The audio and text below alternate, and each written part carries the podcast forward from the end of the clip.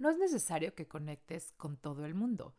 Pero ¿a poco no te ha pasado que hay personas con las que de plano chocas muchísimo? Que pareciera que desprenden ciertas emociones dentro de ti que definitivamente no son placenteras. Seguro estás pensando en alguien.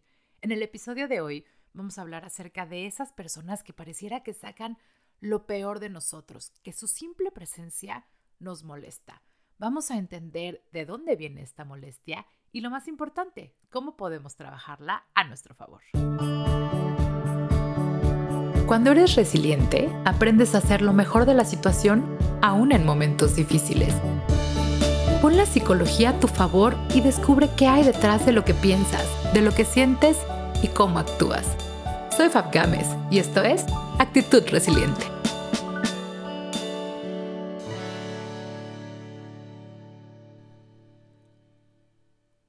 Resilientes, ¿cómo están? Bienvenidos al episodio 30 de Actitud Resiliente. El tema de hoy es un tema que nos pasa a todos, que seguro ya con la intro traes a alguien en mente. Se trata de estas relaciones difíciles o este choque que de pronto nos genera la convivencia con alguien y no entendemos por qué.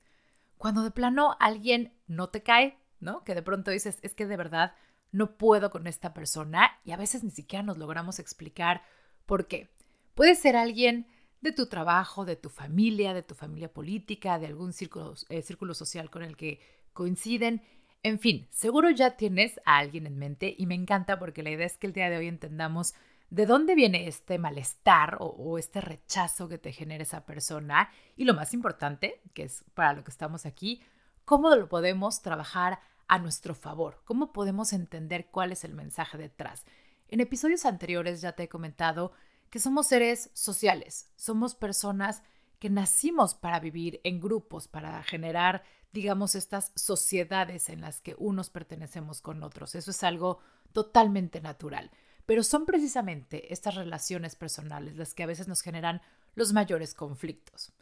A lo largo de la historia ha habido muchos autores que se han dedicado a estudiar esto, por qué de pronto conectamos muy bien con unas personas y por qué de pronto nos cuesta conectar con otras. En fin, una de las leyes que, que digamos habla mucho del tema es precisamente las leyes del espejo, las que dicen que como sociedad unos nos reflejamos en otros. ¿Por qué? ¿Te acuerdas que hablábamos en el episodio de las comparaciones, del por qué nos comparamos con otros?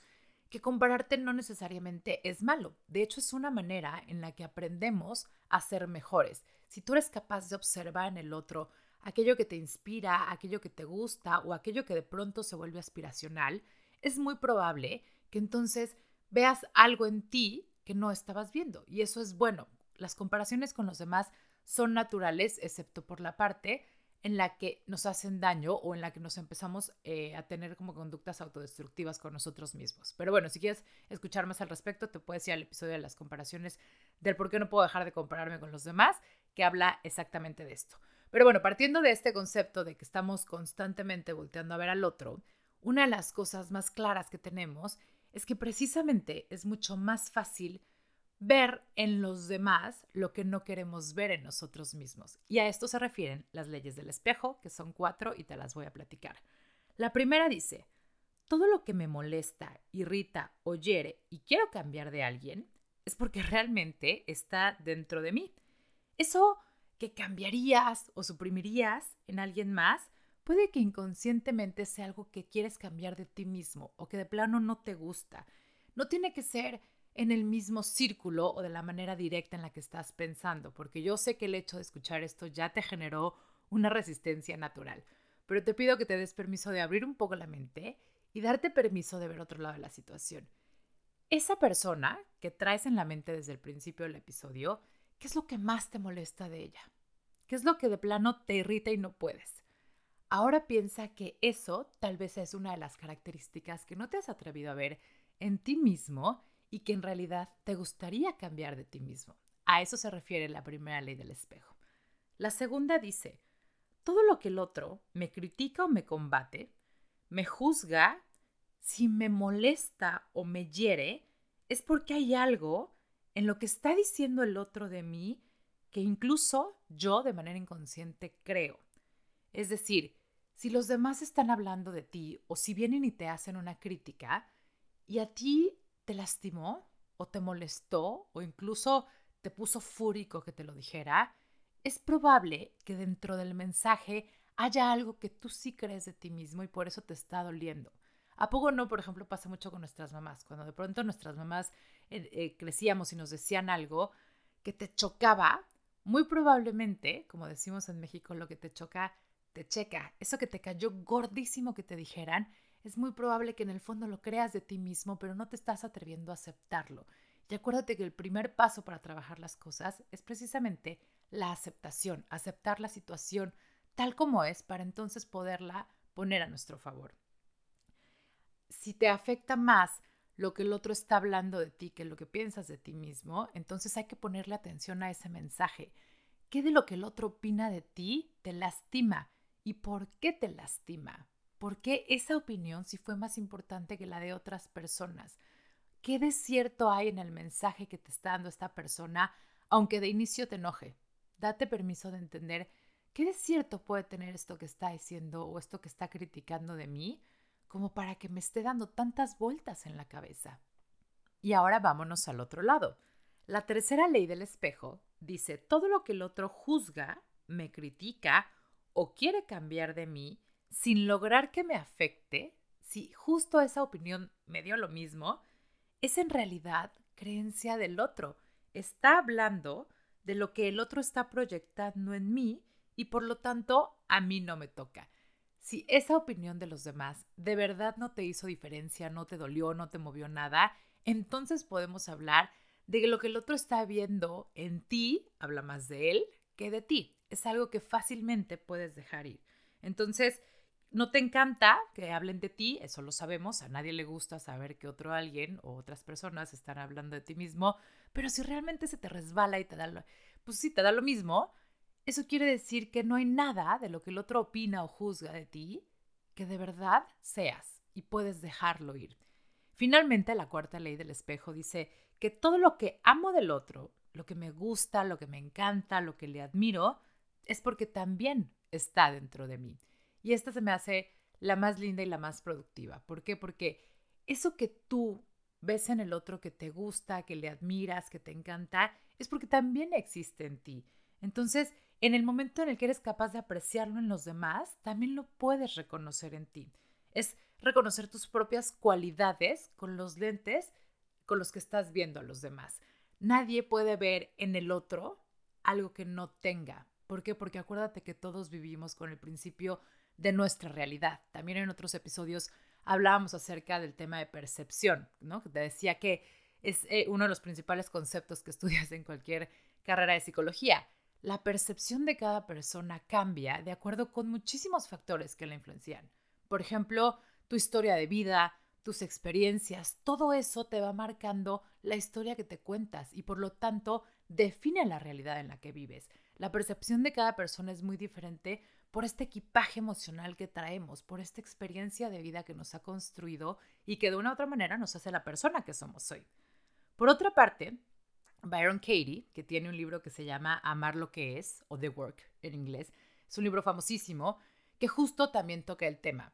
Byron Katie propone una, eh, una lista de preguntas, que en realidad son cuatro preguntas, que puedes aplicar según ella a cualquier situación, yo diría que la mayoría de las situaciones, para ver qué hay detrás de estos pensamientos y precisamente de estas maneras en las que estás percibiendo al otro. Eso que te molesta el otro o de la situación, puedes por medio de estas cuatro preguntas darte cuenta de qué tan real es y por qué te está afectando. Las cuatro preguntas que ella propone son, uno, piensa en la situación, ¿no? O sea, vamos a decir, ¿cuál es la situación que te molesta o qué es eso que estás viendo en el otro que de plano no puedes con él. ¿Ya lo tienes en la mente? Bien, ahí te va la primera pregunta. La primera pregunta es, ¿eso que estoy viendo es verdad? ¿Qué estás pensando? ¿Sí o no? ¿Es verdad? La segunda pregunta es, ¿eso que estoy viendo realmente es verdad? ¿Puedo tener absoluta certeza de que es verdad? O si me pidieran una lista de cosas para poder refutarlo, las tendría. ¿A qué me refiero con esto? Eso que veo en el otro, ¿de verdad ¿Es, ¿Es la realidad o puede que esté influenciado un poco por mi manera de pensar, por mi manera de ser, por lo que otros me dijeron? En fin, entonces la primera pregunta es, ¿es verdad? Y la segunda refuerza la primera. ¿Estoy absolutamente seguro que eso que veo en el otro es verdad? La tercera pregunta es, ¿cómo reacciono o cómo me siento cuando este pensamiento llega a mí? Cuando esta percepción del otro llega a mí. ¿Qué pasa conmigo? ¿Qué siento? ¿Qué pienso? ¿Qué hay detrás de esto? Y finalmente la cuarta pregunta es, ¿quién sería yo o a dónde lograría llegar si lograra quitar este pensamiento o cambiar esta percepción que estoy teniendo de la situación o de la persona. Lo que Baron Katie propone es que por medio de estas cuatro preguntas empiezas un poco a deshacer este pensamiento, a cuestionarlo. Acuérdate que yo siempre digo que el mejor consejo que me han dado es cuestionate absolutamente todo lo que pase por tu mente, absolutamente todo lo que veas, todo lo que escuchas, todo lo que percibes, incluso o especialmente lo que viene de ti mismo. A veces las situaciones de la vida, el estrés, el dolor, la tristeza, nos hacen ponernos unos lentes que nos cambian la manera de ver la realidad, porque a veces es el dolor hablando, porque a veces es la tristeza, es la nostalgia, es el extrañar, en fin, acuérdate que estos pensamientos llegan a ti y a veces de manera inconsciente a atacarte. Es lo mismo con la manera en la que percibes al otro o percibes las situaciones. Si te das un tiempo para respirar y hacerte estas preguntas, como para retirarte un poquito y, darte permiso de ver la situación desde otro punto de vista o incluso de cuestionar esto que estás pensando, sintiendo, es probable que encuentres otra manera de ver las cosas o que encuentres esa respuesta del por qué te está chocando tanto, qué despierta esa persona en ti que realmente está en ti, no en la persona, del por qué te molesta, por qué estás ahí y entonces no te puedes eh, eh, salir de, de, la encasillada en la que estás. También Byron Katie dice que ya que contestaste estas cuatro preguntas, el verdadero ejercicio está en invertir la situación. Y este es un ejercicio muy sencillo que para mí es el que más respuestas te puede traer. ¿Cómo puedes invertirlo? Te voy a dar un ejemplo. Si tu pensamiento es, mi pareja no me escucha, que eso es algo que vemos todos muy seguido, es que mi pareja de verdad no me escucha el primer paso es cambiar ese pensamiento a invertirlo a ti mismo. Es decir, yo no me escucho. ¿Ya te diste cuenta? Cambiamos el mi pareja por el yo. Lo inviertes a ti mismo. Yo no me escucho. El segundo paso es cambiar el mismo pensamiento, pero invertirlo al otro. Yo no escucho a mi pareja. ¿Ya te diste cuenta? Y el tercero es invertirlo al opuesto él sí me escucha o mi pareja sí me está escuchando. Ahora, ya que tuviste estos tres escenarios diferentes, piensa con cuál te sientes más cómodo, de cuál tienes más pruebas de que es la realidad. ¿Qué tanto va de acuerdo al pensamiento inicial que tenías? Te voy a poner otro ejemplo para que hagas el ejercicio. Ponlo en un aspecto laboral, por ejemplo. Mi jefe no me valora. ¿Cuántas veces en el ámbito laboral muchas veces asumimos las cosas o creemos que viene una mala evaluación o que estamos en una muy mala racha o que los demás no alcanzan a ver lo que nosotros hacemos. El pensamiento es, mi jefe no me valora. Acuérdate, el primer paso, inviértelo a ti mismo, que sería, soy yo el que no se valora. El segundo paso es, inviértelo al otro. Yo no valoro a mi jefe. ¿A que no habías pensado esa posibilidad? Y el tercer paso es, inviértelo al opuesto. Mi jefe sí me valora. ¿Qué evidencia tengo de que esto es real? Lo único que estamos haciendo es analizar nuestros pensamientos y darnos permiso de ver cuál es la realidad y cuál, o sea, la, la realidad que está pasando, digamos, y cuál es la realidad que nosotros construimos con base en nuestras emociones y nuestras experiencias pasadas. A veces tomamos decisiones o incluso empezamos a marcar relaciones con los demás con base en cosas que están en nuestra propia mente o con base en cosas que están solo basadas en nuestra percepción de las cosas o de las situaciones. Es muy importante que si tú te empiezas a cuestionar esto, a cuestionar qué es lo que hay del otro en ti mismo que te molesta tanto, te vas a dar cuenta que la solución está realmente en tus manos. Porque acuérdate que siempre digo, No podemos cambiar las situaciones de afuera. Lo único que podemos cambiar es lo que está pasando con nosotros mismos. Y esto es un ejemplo clarísimo. Si tú eres capaz de pensar que eso que te choca de tu suegra realmente es algo que está pasando en ti, lo puedes identificar, entonces lo puedes cambiar y vas a poder fluir mucho mejor con esa relación. Aplica con cualquier tipo de relaciones, pero es importante que tengas este momento de autorreflexión, de atreverte a indagar en ti mismo y lo más importante, ser súper honesto como para entender qué de lo que estoy viendo en el otro de verdad me está chocando y por qué. Inviértelo. Eso que estás viendo en el otro, puedes hacer este ejercicio de la inversión y decir, a ver, en la otra persona es súper chocante. ¿Cómo lo invierto a mí mismo? ¿Soy yo el que es súper chocante? ¿Soy yo el que está haciendo chocante con los demás? Y entonces, aunque duela o te sorprenda al principio, date el tiempo de ser súper honesto y decir, tal vez sí, tal vez eso que de verdad me molesta muchísimo el otro es porque lo tengo en mí mismo. Y en el fondo la realidad es que de quien lo quiero cambiar es de mí mismo. Freud también habló del tema. Freud hablaba de los mecanismos de defensa, que son estas herramientas que tenemos los seres humanos para no afrontar nuestra realidad. Es decir, para no querernos dar cuenta de lo que está pasando, porque eso que está pasando nos duele, nos deprime o nos genera ansiedad. Y uno de los mecanismos de defensa de los que más habla es precisamente el de la proyección, que se refiere a cuando atribuyes a otras personas tus propias virtudes, defectos o incluso tus carencias.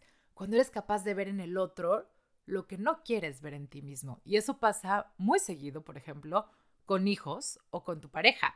¿Por qué? Porque son los más cercanos, son con quienes más convives y quienes más impactan también en tu vida. Así que la próxima vez que estés en una de estas situaciones en las que de plano no conectas con esa persona y te incomoda demasiado estar cerca, piensa que es eso que te molesta. Haz este ejercicio de las preguntas, trata de invertirlo y date permiso de reconocer que muy probablemente eso que te choca de la persona de enfrente es lo que más te choca de ti mismo. Y eso es una gran noticia, porque entonces ya sabes por dónde empezar para cambiarlo y entonces puedes seguir en este camino de hacer lo mejor de la situación. Gracias por estar aquí, gracias por acompañarme. Acuérdate que cualquier duda, mándame un mail a info actitud-resiliente.com o nos vemos en Instagram en la cuenta de actitud-resiliente o en Facebook también como actitud resiliente. Nos vemos la próxima y gracias como siempre porque tú también estás siempre haciendo lo mejor de la situación.